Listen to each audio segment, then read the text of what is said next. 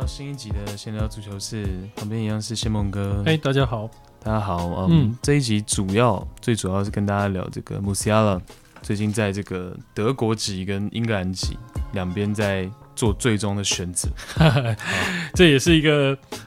真的是幸福的烦恼了哦！你去哪一队，你都是欧洲的一线大国脚。是因为他过去在这个英格兰是踢过 U 十五跟 U 十六，嗯，然后又跑到德国的 U 十六踢了两场，然后后来又是在英格兰的青训体系，所以在英格兰总共踢了二十二场，然后德国总共踢了两场。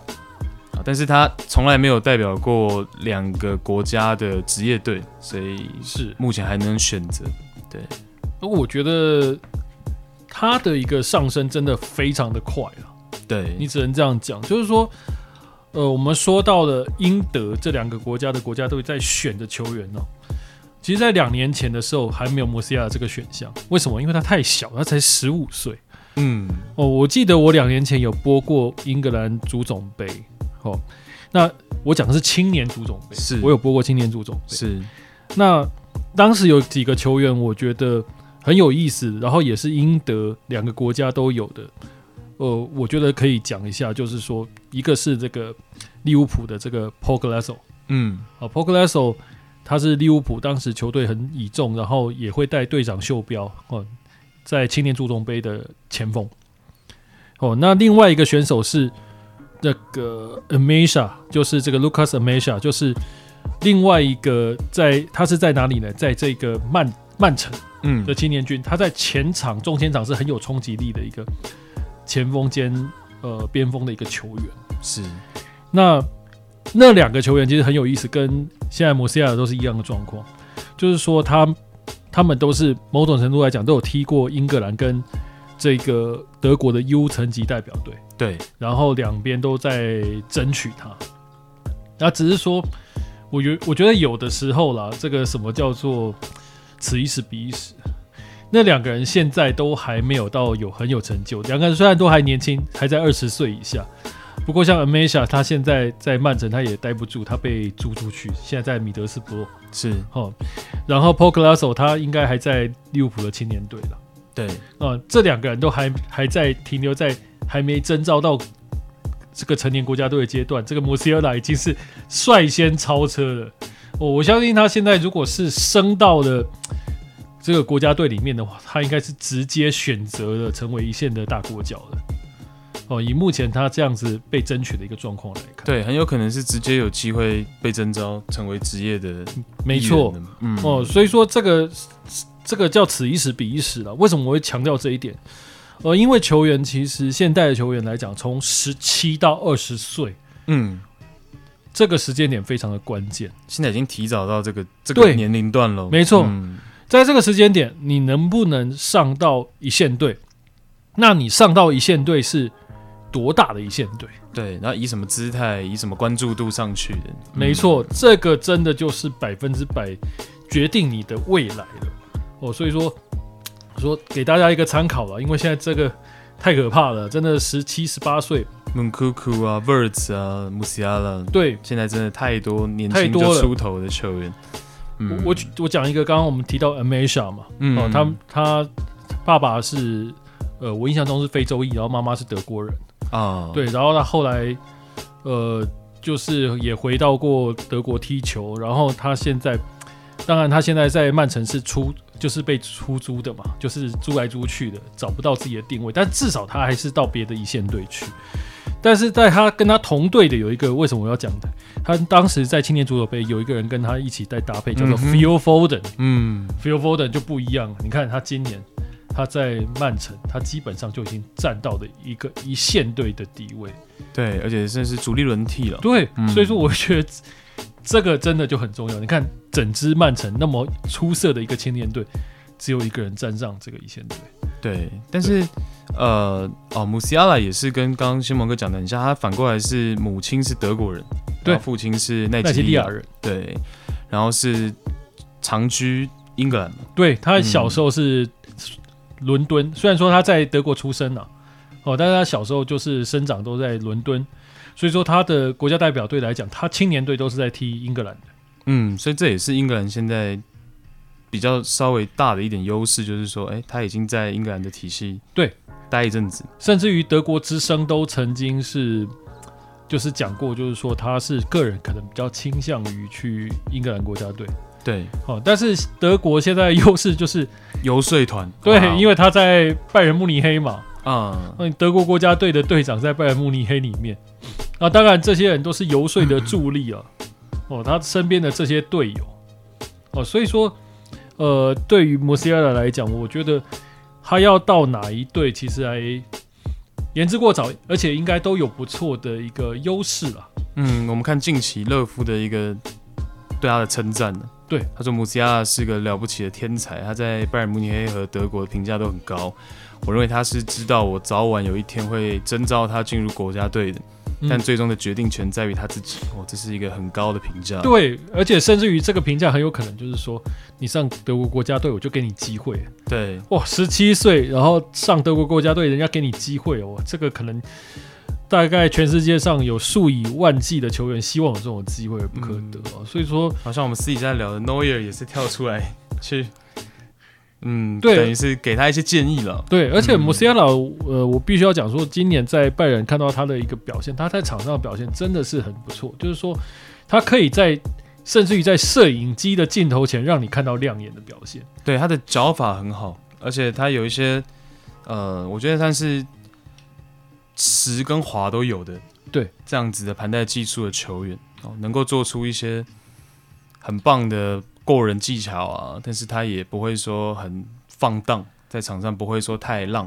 哦、对，那因为拜仁他其实是呃，在近几年来讲，他很注重这种边路的球员的引援，所以他在中场中这个位置是比较弱的。那我们知道 Thiago 在离开之后，呃，其实拜仁就是从这个西甲去引进了这个 Marco Roca 嘛。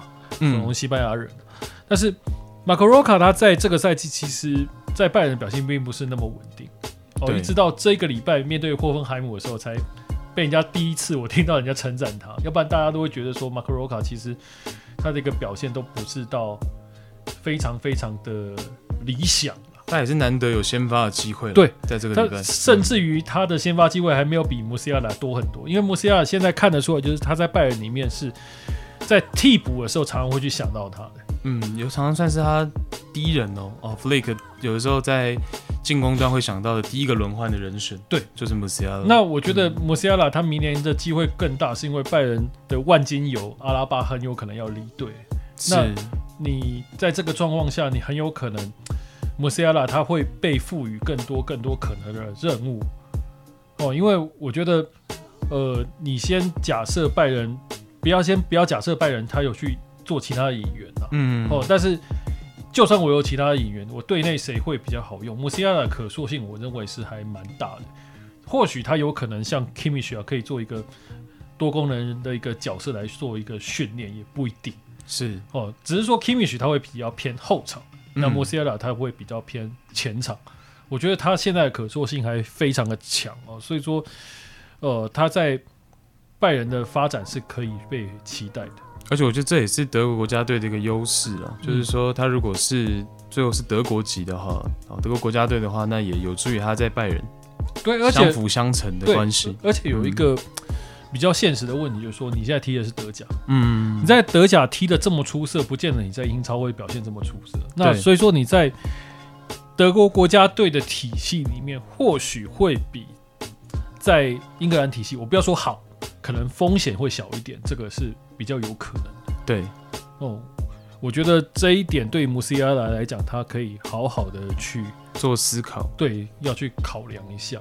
嗯，那你觉得，譬如说他靠近边路啊，或是进攻中场这样的位置，或是中前卫，你觉得在两个国家队，比如说德国队，你觉得机会大吗？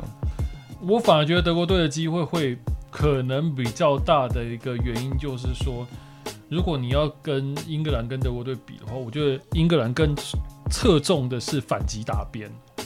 嗯哼，那德国国家队他比较要求的是这个中全场的一个呃阵地战的全面控球推进，对，控球推进全面压迫是可能性更大的。嗯、我觉得当然不是说德国不打反击，但是很像，好像更接近他现在在拜仁的球风。对，没错。哦，打方是真的。嗯，那如果你是去打英格兰的话，我觉得英格兰反而就像热刺那种感觉，我觉得比较接近那种感觉，就是说比较更多的你要他打得好的话，其实他比较多的是快速的反击发挥，而且他的边路是一个呃速度要很快的。中场反而过度的那个角色，他的持球能力反而比较没有那么的吃重。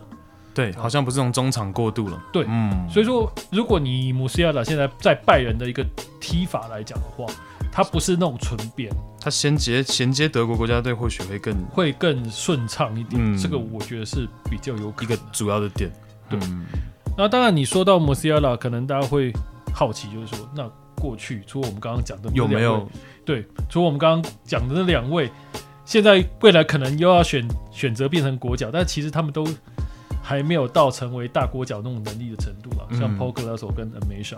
那过去有没有类似其他的例子？嗯，呃，我可以跟各位报告，我有去查过英格兰国家队，就是在海外出生的这个国脚，是德国是没有的，德国是没有，从来没有过。他有过威尔士的，甚至有过新加坡的，但是就从来没有德国的，这是比较有意思的地方。可能有有协同的啦，但是。出生地是德国，几乎没有。那德国国脚的话，近期不能说近期了哦。德国国脚我们知道，从两千年之后比较多有外国裔的嘛。对，呃，有两个人是有英国裔的，这两个可能有些也有一些年代的。一个叫做 Aaron Hunt，嗯，Aaron Hunt，你要把它翻 Hunt 也行，Hunt 是德文发音嘛。那 Aaron Hunt 是英文发音，英文发音。嗯、Aaron Hunt 是谁呢？他就是。呃，现在在汉堡，然后他三十四岁了。他以前在十年前的时候，他是这个不莱梅的边锋，嗯，一个左脚的球员。哦、呃，然后他其实就是跟厄齐尔大概在同一个时代在不莱梅。那他的左脚能力很好，不过比较大的缺点是打法有些单一啊，就是左脚的边锋。嗯哦，这一个有曾经进过德国国家队，那不是到非常的出色。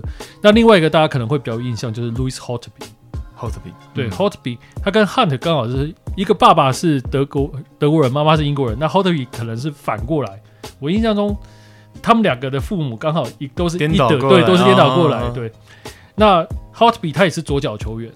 那 Holtby 大家比较有印象，就是他去过一年热刺。啊，对，好像。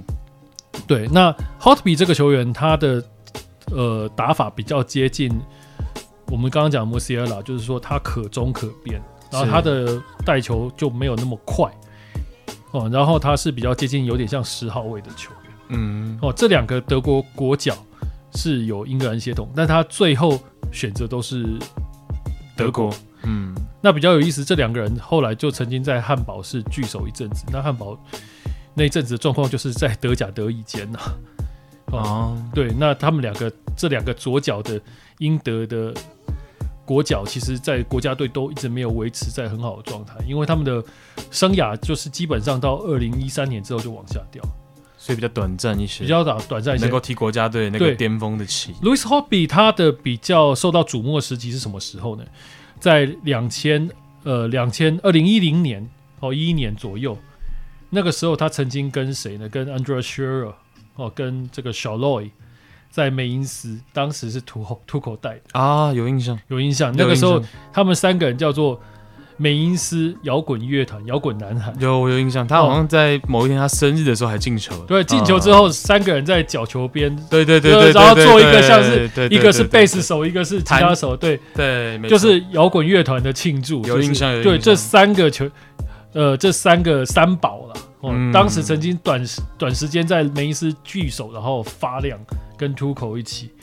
那 Holtby 就是呃，也是以前的一个非常出色的一个球员哦。那当然，他们这两个最后都选择德国，这是我少见的，就是英德在选的时候选择的德国。的一个过去几个例子，对，因为这些例子真的是很少。很少，而且大家知道英格兰人跟德国人其实就是世仇嘛，在欧洲的那种，对，就是互相讨讨厌的那种，但是他们又互互相依赖生存。其实好像很少有关注度像穆西亚拉这么高的，对。对。哦，这个比较少见。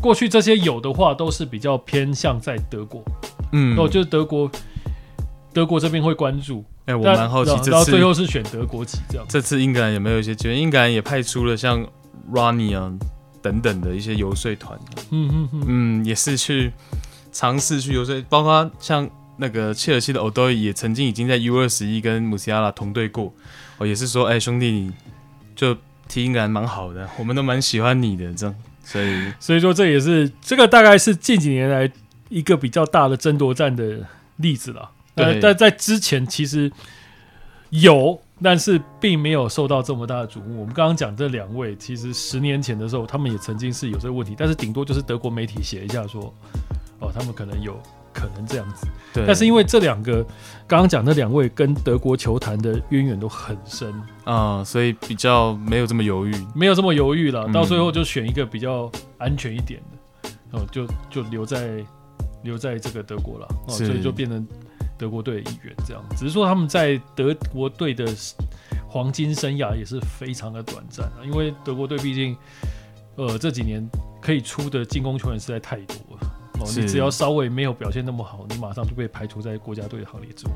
我觉得这次给英足协的压力也蛮大，因为本来他们可能以为自己势在必得了，嗯，因为在可能半年前，甚至都不觉得德国会出手。对，因为半年前他在。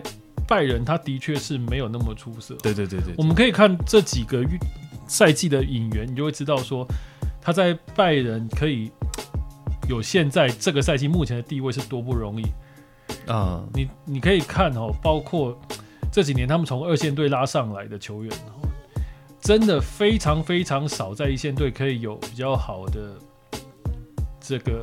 机会了，对，从二队拉上来的基本就我们可以说是没有了。对，我们去年来讲还有一个 Zizek，嗯，哦，对，那呃 Zizek 今年来讲又没有那么多机会，没错。哦，去年来讲他还他上来是有把握到，他有短时间内进球，然后给球队一个很亮眼的一个演出，但今年我又觉得他又失去了这个舞台。所以说，我一直觉得这个是拜仁的问题，也有可能是 Flick 的一个问题。就是说，你在要维持这个冠军的时候，你又变得保守，但是你这个保守很有可能会造成你未来你想要继续维维持这个霸业的一些困难。对，所以可以见得姆西亚的天赋有多高，他高到是 Flick，即便在刚谢蒙哥讲那个逻辑下，还是很愿意重用他。没错，所以说我会觉得说，我们当然希望说拜仁这个是个好的开始啊，就是说。但是反过来讲，你可以发现今年拜仁在做其他球员的引援的时候，就没有像去年那么成功。嗯，好像几个呃，就是比较保险的那种接近免费的转会，像是找了 Douglas Costa 回来。哦，对，然后或者是我们找的，譬如说 Marc Roca 哦，这个当然是以拜仁来讲是很重要的一个投资。哦，他们的表现都没有办法那么好，像萨尔这些的表现都不是特别的突出，突出过理想。嗯、哦，那相对来讲，这个因为拜仁很多球员其实是很注重可以踢多个位置的。嗯，哦，其实拜仁是很喜欢球员可以用两三个位置，对，也是方便调度。对，嗯、所以说穆西亚拉其实他在这种情况下，他的可塑性就变成他一个很大很大的优势。对，可变可中。对，所以我会觉得，呃。当然，以目前这个时间点来看，他在拜仁真的是未来无限光明了哦。但是剩下的就是，当然他看他选哪一个国家队嘛。那我是拜仁的球迷兼德国迷，我当然希望他留在德国。嗯，但是这个这个就比较复杂，这个要他自己去决定哈。这个蛮有意思的，我觉得可以等着看，可以等着看。就那就当谢蒙哥是押宝德国，然后我押宝英格兰好了。因为我觉得其实几率有点五五了，六四的那种感觉也未必。对，我们也可以在粉丝上面开一个投票啊，大家看猜对的那一边的谁可以抽到什么东西。哎、欸，好啊，因为我上礼拜自己录的时候，我有讲说就是要想说送球衣给大家。嗯，哇，这么好，我都想要了。好，那就看吧。我觉得看大家猜，然后我们随机抽一个。哦，猜对，因为大概是三月就会有结果。嗯嗯，因为三月就会有那个 international break，所以好不好？那我们就如果有听到这段了，就没有听到结尾的就不会留言。对，那当然除了哎、欸，我们刚刚不是有讲说是要聊拜仁的最近的转会哦？对，好，我们最后来跟大家带一下这个。对，那最近可能拜仁有一个比较大的一个新闻吧，就是传闻啊，还听到辱波哦，辱摸就是阿拉巴要转出去，还有一个乌帕梅卡诺要转进来。对，那我觉得这个呃，如果是这个时间点传，然后传。明年的呃，应该是不能说明年，今年夏天的话，嗯，我觉得几率是蛮大的。我觉得几率很大，而且又对位嘛，对，嗯，对位，因为阿拉巴要离队嘛。那阿拉巴其实，在拜仁呃这两三个赛季比较多踢就是边后卫或者是中后卫，没错哦，尤其是边后卫，因为在中边后卫来讲哦，嗯，来了这个加拿大飞人嘛，Alphonso Davies，然后右边卫。又可能会有 Hernandez 啊，或者是 Benjamin Pavard 去打，嗯，哦，所以说阿拉巴已经很多时间都在踢中卫了。那当然他在拜仁是万金油了，号称除了门将以外他都可以啊。对，好，那他离队的话，当然最大的空缺很有可能还是出现在中卫的位置。嗯，哦，当然加上现在博阿滕也年纪比较大，那拜仁基本上都是跟他签短约。哦，那。呃，买乌帕梅卡诺的一个可能性就非常非常非常的大。嗯，因为乌帕梅卡诺其实也啊、呃，我觉得算很全面了。对对，因为在 RB 来讲哦，呃，他们后场很喜欢用那种很高壮的中后卫，哦，像是包括了卡诺特啊，哦，或者是五旁梅卡诺啦，嗯。哦，这然后像 Tyler Adams，当然他是比较属于精瘦的，比较可以打边位的。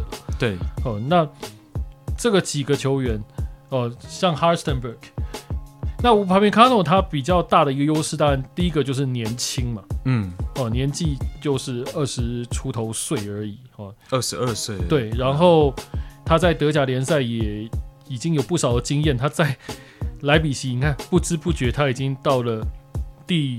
五个赛季了，对，哦，当然他其实这两个赛季才慢慢对，当然是越来越对，越来越多给他的机会，是是是，但是你在 RB RB 打的是非常攻的高压迫性的进攻，对，那拜仁他要求中后卫其实有一个很大很大的的点，呃，可能很多的我已经讲过很多遍，玉婷人也知道，就把防线在提高嘛，对你这个球员他不只要很会守，嗯，他要很会攻。对，那很会攻，就是他要会分球。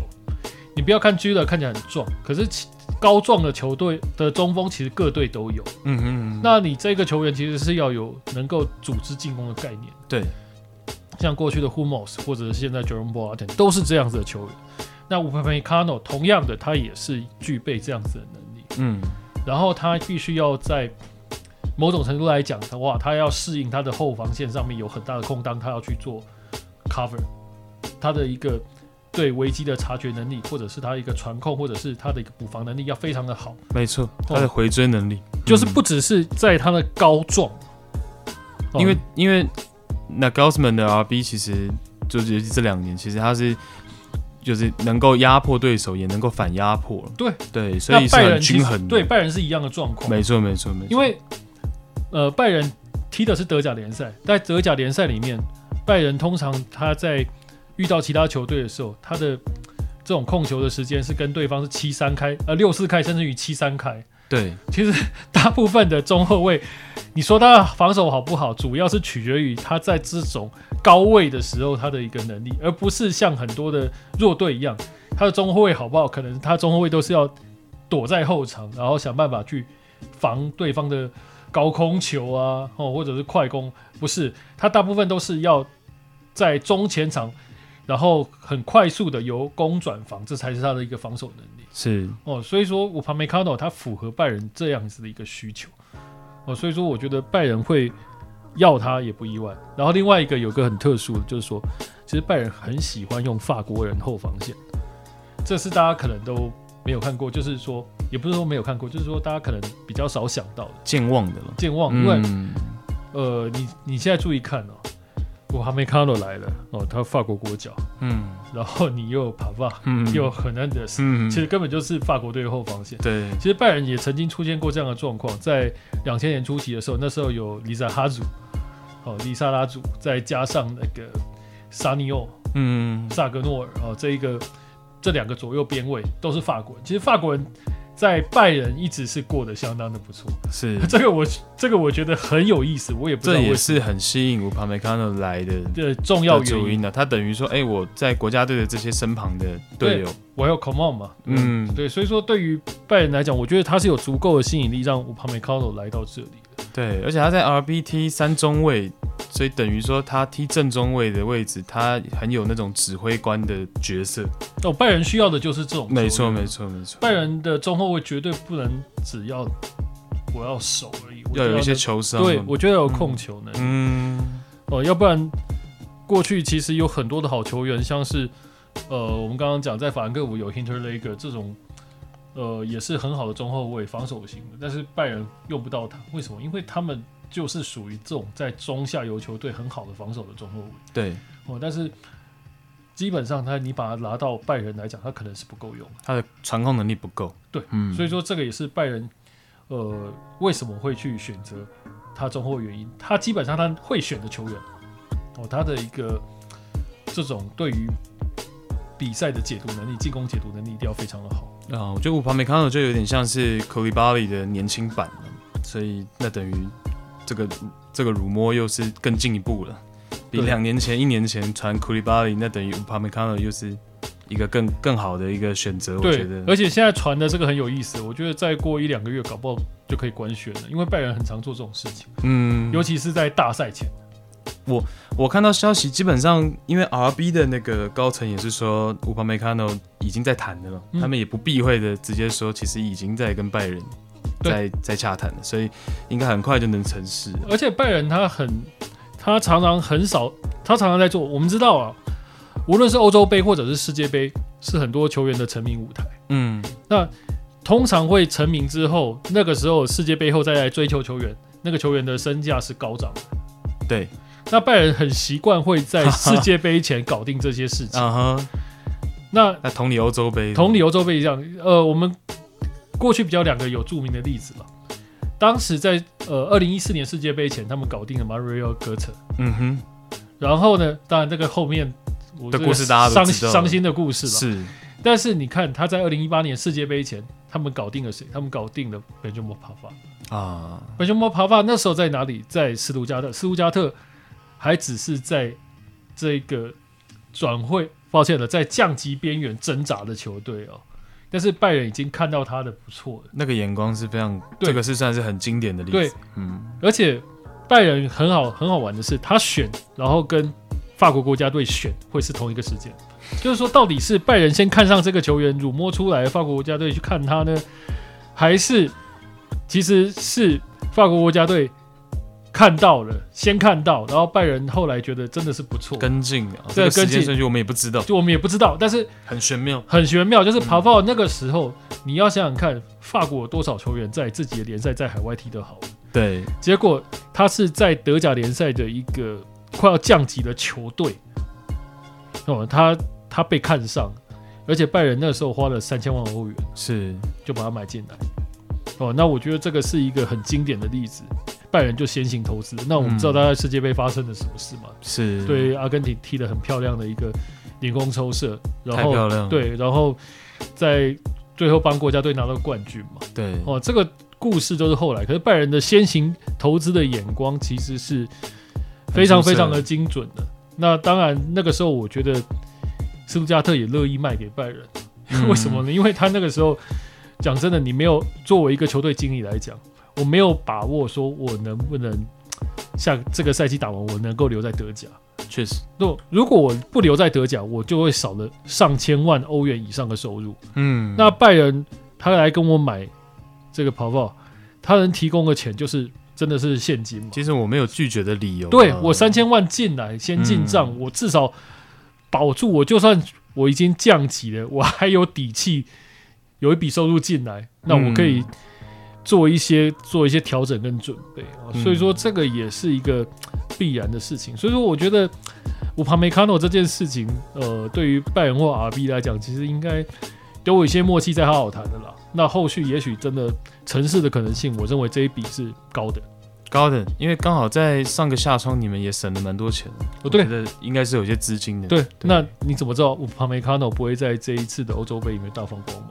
对，先搞定。我觉得他肯定会在法国国家队占有一席之地的。对，所以说这也是拜仁一直以来他们谈判转会的一个最大特色，他们永远是超前部署，先行一步。对，嗯、所以说他们不是不会出错。绝对会出错，但是他出错的几率是低的，而且他们的风险不高，他不会像近几年的巴萨其实是犯的比较多的大错误。对，那反过来放给其他球队，阿拉巴就反正 anyway 应该是这个德国境外的联赛几率比较高，一方一方面薪水也谈不拢嘛。嗯、对，那我会觉得阿拉巴的上一个例子是 Thiago 嘛，嗯，嗯，有一点像，但是最像的我觉得是。呃，Tony Cross，哦，其实 Tony Cross 那个时候转会到皇马的时候，我一直觉得是有点可惜的哦，因为我觉得他在拜仁一方面也是表现的蛮出色的，嗯，然后另外一方面他还是在拜仁也有成长为世界级球星的权利。但我记得他好像也乐意为之的样子。他那个时候好像去皇马，他好像他当然乐意，因为他也是薪水的问题。对对对对，他开开价拜仁不愿意接受。他好像对那块有一点怨言。我记得那个时候。那同样的，拜仁就是也放人，而且拜仁通常因为我自己不缺钱，我高兴放我就放。所以说他那时候放给皇马，其实以 Cross 的身价来讲并不高。我印象中压在大概两千万欧元到三千万欧元左右的一个报价。嗯，对，就把它放出去了。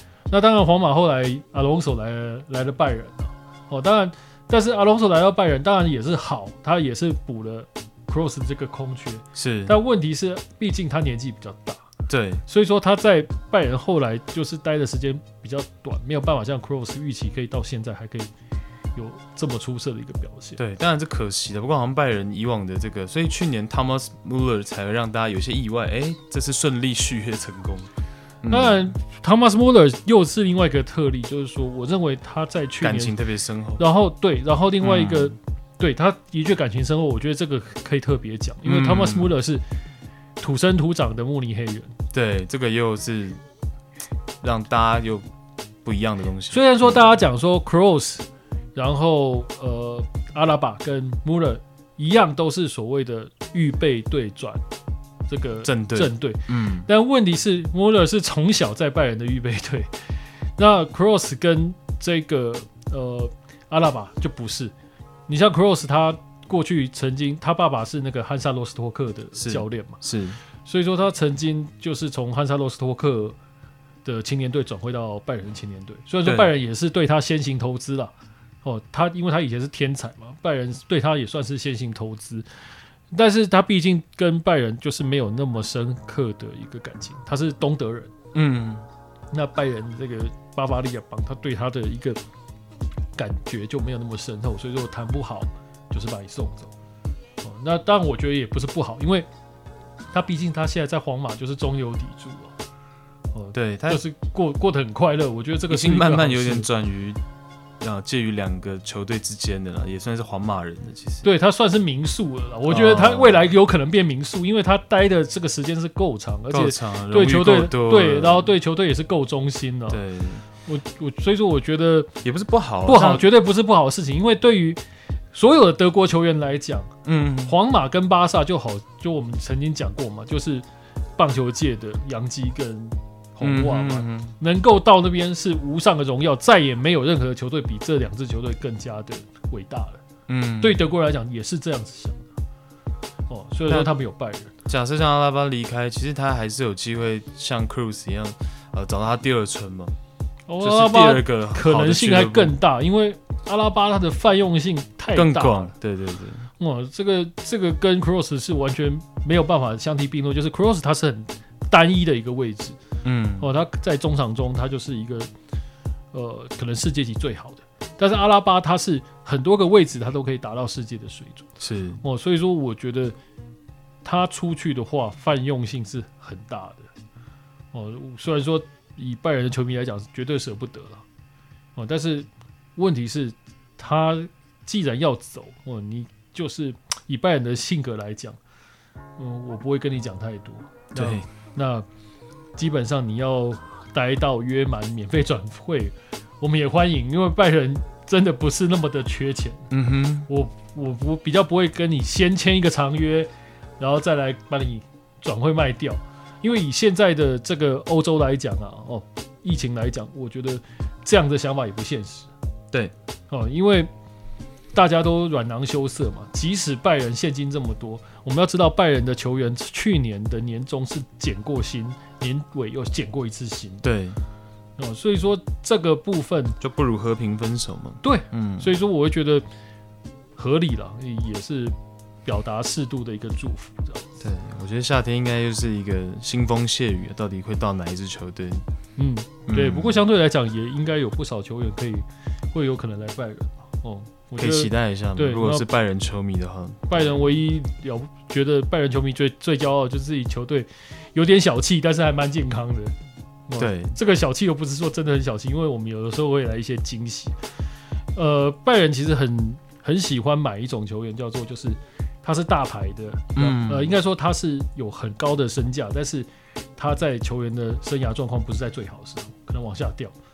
像过去的罗本就是一个例子。嗯，我觉得他们投资。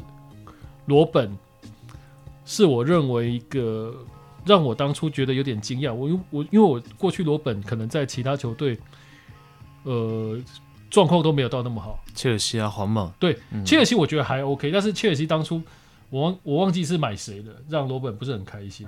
但是罗马罗、嗯、本后来就去皇马嘛，但是他皇马以后他的伤病就更多。皇马是他最不如意的时候了。对，对嗯、那拜仁买他的时候，其实他跟皇马关系很不好。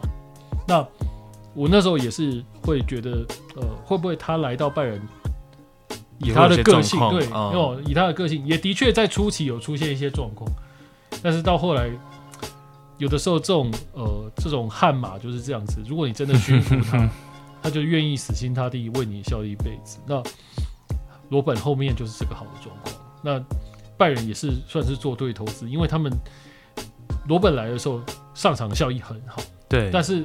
他的确是一直在来回的伤病，所以我觉得 Arjen Robben 还是有点老来俏的感觉。对，那到到后来大家也习惯，就是说他一个赛季可能休休停停，休休停停。他能够，但是他拜仁已经能够掌握他的一个伤患状况嘛，所以说，而且他一回来就能对马上发挥出来，没错没错，他就是呃一个赛季出现在三分之二甚至于四分之三的赛场上。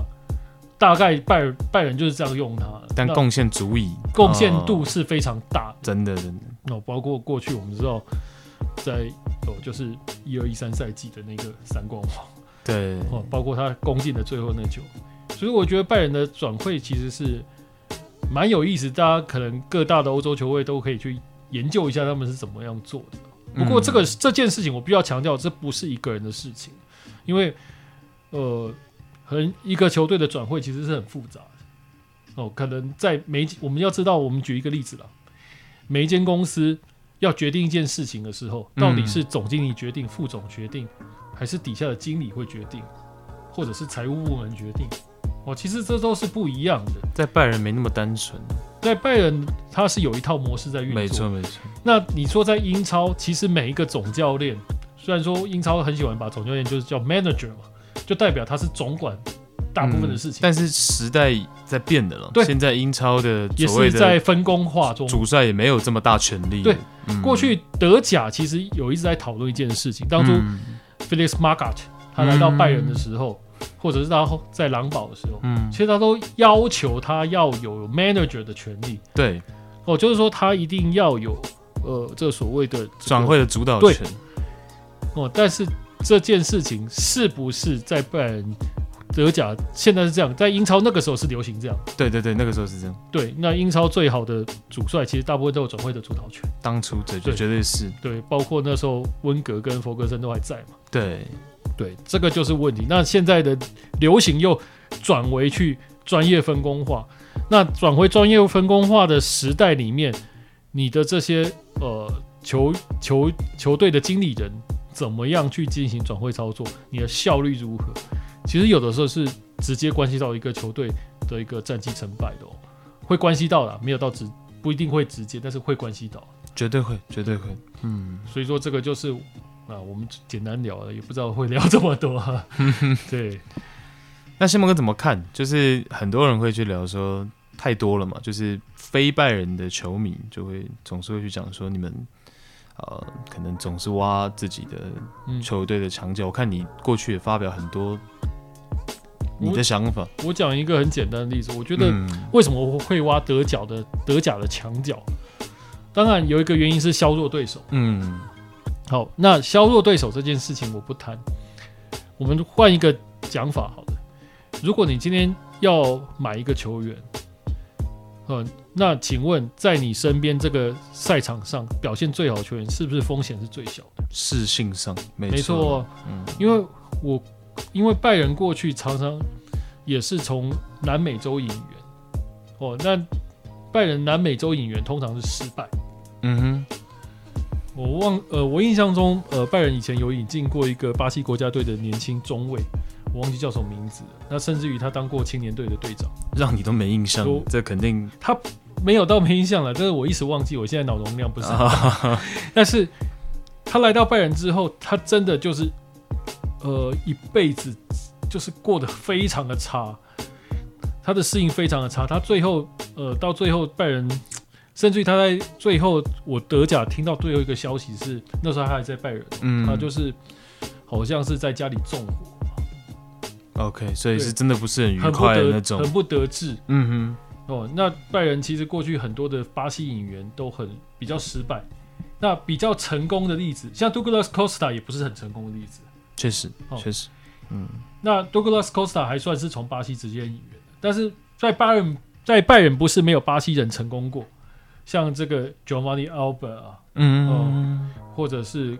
过去大家可能习惯知道，就是以前从勒沃库森来的 The Roberto，可是他们都是在德甲联赛适应过以后，拜仁再买来。对，所以这个是一个最根本的原因。这一个最根本原因，你在德甲联赛适应过，这证明你在这一套的环境下能够生存。对，我我现在不是想说哪个联赛强或弱哦，你要知道说在。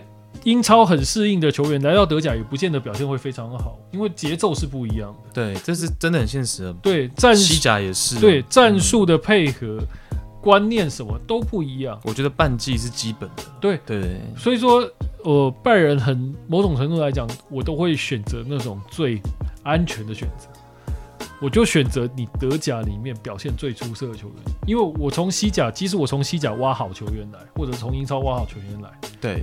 他不见得会在德甲表现保证出色，对，更何况有一个很重要，就是说，呃，过去二十年，在两千年左右，为什么拜仁都挖自己人？我觉得很大的原因是经济能力的问题。对，因为这几年德甲联赛跟其他，尤其是西甲或者是英超，嗯，是拉近的，跟意甲也是拉近的，就是大家经济能力已经接近，所以说彼此间球员的转会费的差距没那么大。对。但是我们知道，在两千年那个时候，拜仁再怎么挖德甲的球员，其实那个转会费比其他球赛啊球联赛挖进来的小很多，便宜多了，代价比较小。对，嗯，那我当然代价小，风险小，那为什么我不去去找德甲联赛的球员？嗯，那对，那所以说一直到两千零三零四赛季后来，拜仁其实就是。呃，每年会固定一个大转会，可能两年会两三年会有一个大转会。那那个大转会可能是挖那种世界级的球星，但是其实钱不一定多。我懂，我懂。我举一个很大的例子，拜仁就是很小气。呃，譬如说荷兰国家队，他就不会去抢范尼斯克鲁伊特鲁伊，嗯、他就去抢马凯那种可能上不了场的。哦，你说你巴西国脚，呃。他要的是 Giovanni Giovanni Albert，但是为什么他不会去抢那个罗纳度？嗯、哼那时罗纳度很出色、啊，嗯、哼但是拜仁不可能嘛。第一个你经济能力，第二个你的德甲联赛的吸引力可能也没那么大。对。然后 Albert，我其实有问过，呃，以前我在日本工，呃，就是留学的时候，有一个巴西人，那个日本裔的巴西人，我问他说，为什么 Albert 你们国家队不喜欢用？他在拜仁进很多球。是。这就说他不是一个很典型的巴西球员啊，就是代表说他的踢法其实是真的，在那个时代来讲，他是很德国的。对，我觉得任何的引援还是以这个代价，然后还有适性，到底适不适合我们俱乐部。对，我只能我只能说拜仁这一支球队虽然说他的管理阶层都是球员，嗯，这也是德国很多球队的特色，但是这些球员很多都是有学位的嘛，那他们就真的很像精算师，他其实算得很准，这个球员他可能的风险跟代价。而且我觉得还有一个点就是球队荣誉嘛，那大家才会说，比如说儿人梦嘛，嗯，那这个是没有办法的，其他的俱乐部必须要呃赶快跟进，可能有更多的锦标，可能有更多的呃冠军，那才会让那些年轻的德国本土的那些小朋友可能会也对这些俱乐部有向往，这也是一个根本的原因。对，拜仁的牌子是很大的，所以说很多在德甲踢过的。球员其实大家都很讨厌拜仁，就有点像日本那个独卖巨人一样。对。可是最后等到独卖巨人的球的球团对你伸出橄榄枝，我想要买你的时候，他最后还不是去了？对啊，最后还是去了。嗯，对啊，这个你不能怪人家，可是他就是去了。这个这个人是往高处爬的嘛。哦，当然我必须要讲说拜仁的球，大家讲称赞之后，拜仁这么多，他有没有失败例子多了？我想最近的一个最大的例子叫 Renato Sanchez。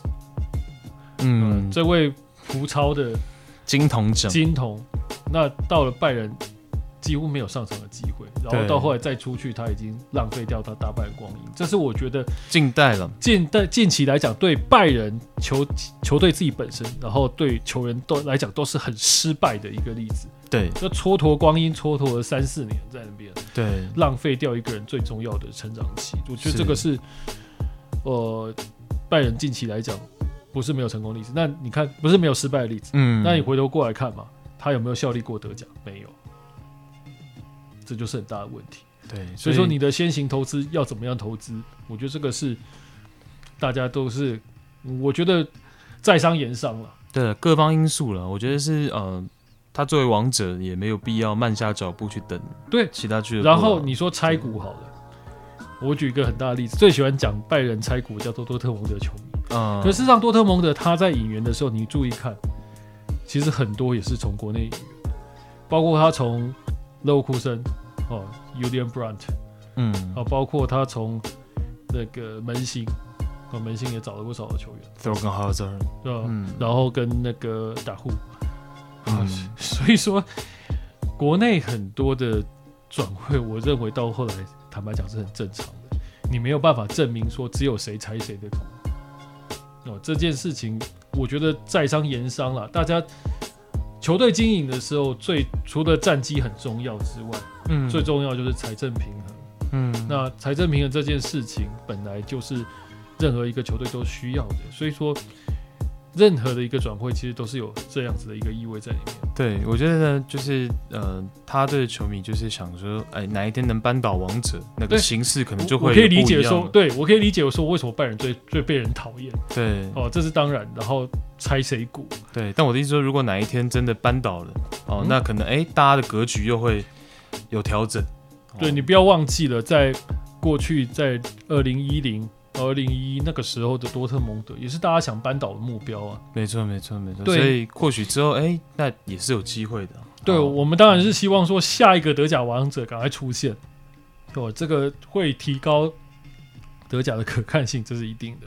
对，对。但是在这一天来讲，好像目前来讲还没有办法那么快的到到了。但但是我必须要讲的一件事情就是说，嗯、德甲联赛虽然说这个格局是这几年是固定的，没错，但是。德甲联赛的球队在欧洲的表现是在进步的，对，那这个就可以证明说，我觉得德甲联赛在呃整体的一个水准来讲，其实是往上提的。在欧战里面，其实他们有更多的一个竞争力，哦，不像说我们过去德甲联赛坦白讲，遇到西甲、遇到英超这个球队都是没戏的，对，除了拜仁以外了。这个我们之后还会再另外开一集去聊，就是说，哎，很可以聊。很多球队的这个教练呢，哦，体系啊，或者怎么样。这个我们刚刚私底下有聊过，说之后再哎另外开一集跟大家聊。因为这几年德国教练突然变很红，是在欧洲，在前几年是德国国内自己吵得很凶，对，但哎现在是整个欧洲真的突然就是开始，尤其是英超开始注重德国教练这一块，没有错。好，那这集就算是拜仁小特辑。好，那这集就到这边，谢谢大家，拜拜，拜拜。